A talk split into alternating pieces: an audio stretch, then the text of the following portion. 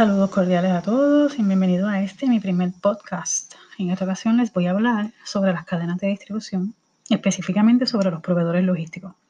Voy a comenzar por definir qué son los proveedores logísticos.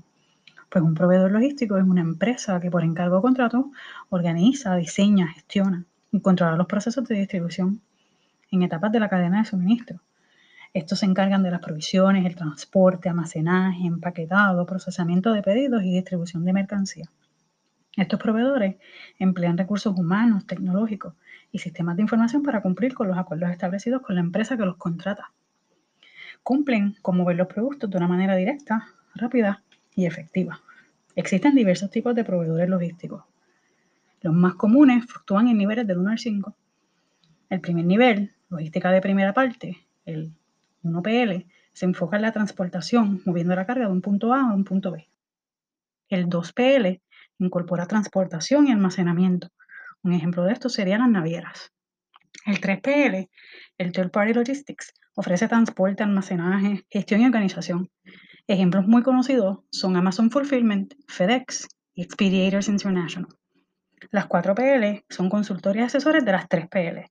Ofrecen coordinación y supervisión de logística y ejemplos de ellos está Expo Logistics y DHL Logistics. El último nivel, la 5PL, está atada al e-commerce. Ellos ofrecen una integración total de todos los servicios.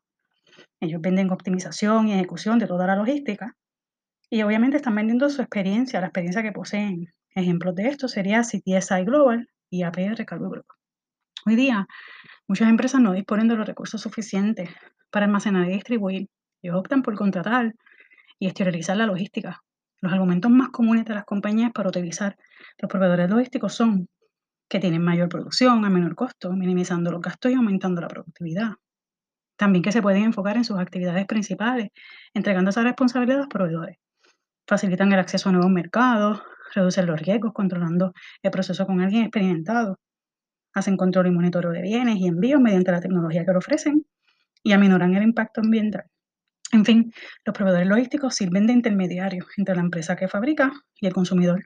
Libera a la empresa de utilizar recursos, almacén, flota, gestión operativa y la carga administrativa. Bueno, por mi parte, esto sería todo. Quiero agradecer el tiempo que emplearon y dedicaron a escuchar mi primer podcast y espero que les haya servido en la comprensión de los proveedores logísticos y sus servicios. Gracias a todos y hasta la próxima.